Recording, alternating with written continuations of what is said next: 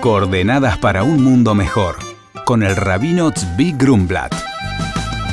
Este programa es en honor al Brit Mila del niño Berl que tuvo lugar el domingo pasado para larga vida, bendición y satisfacción a los padres.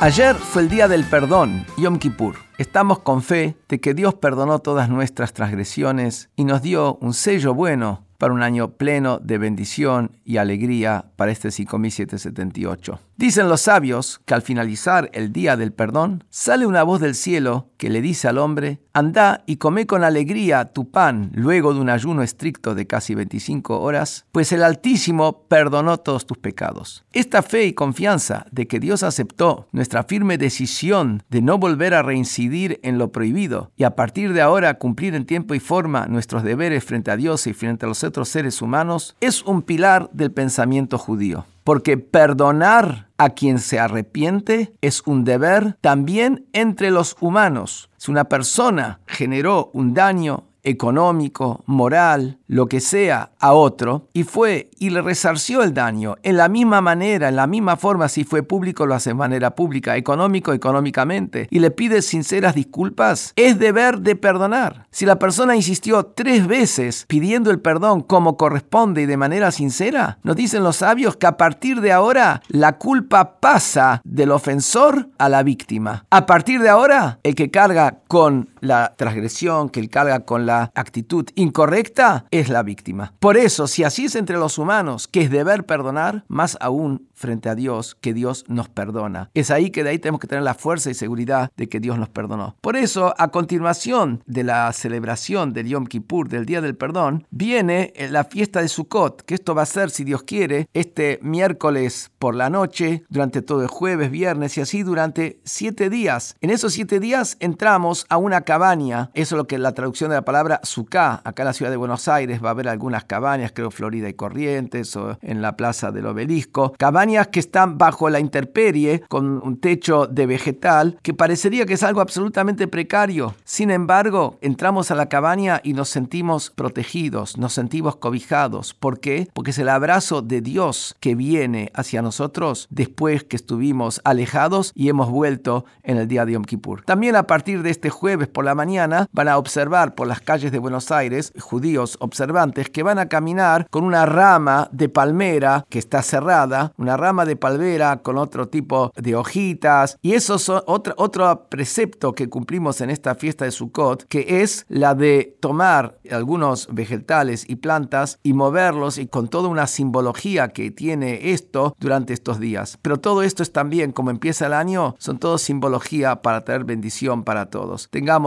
una linda celebración de Sukkot en esta, a partir de este próximo miércoles por la noche. Hag Sameach.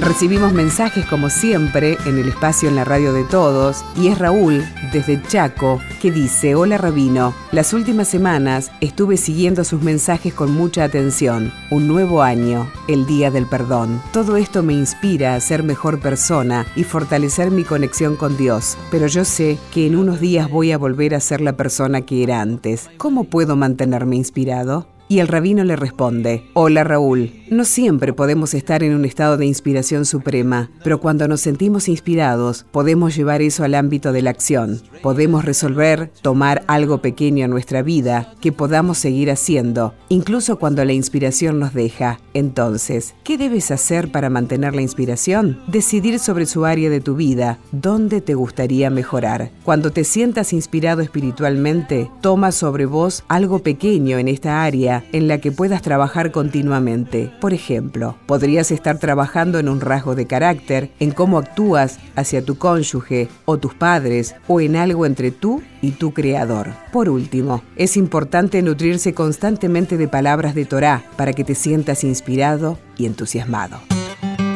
Por consultas al rabino pueden escribirnos a coordenadas.jabad.org.ar. Coordenadas para un mundo mejor con el rabino Zvi Grumblat. Shalom y Shabu Tov.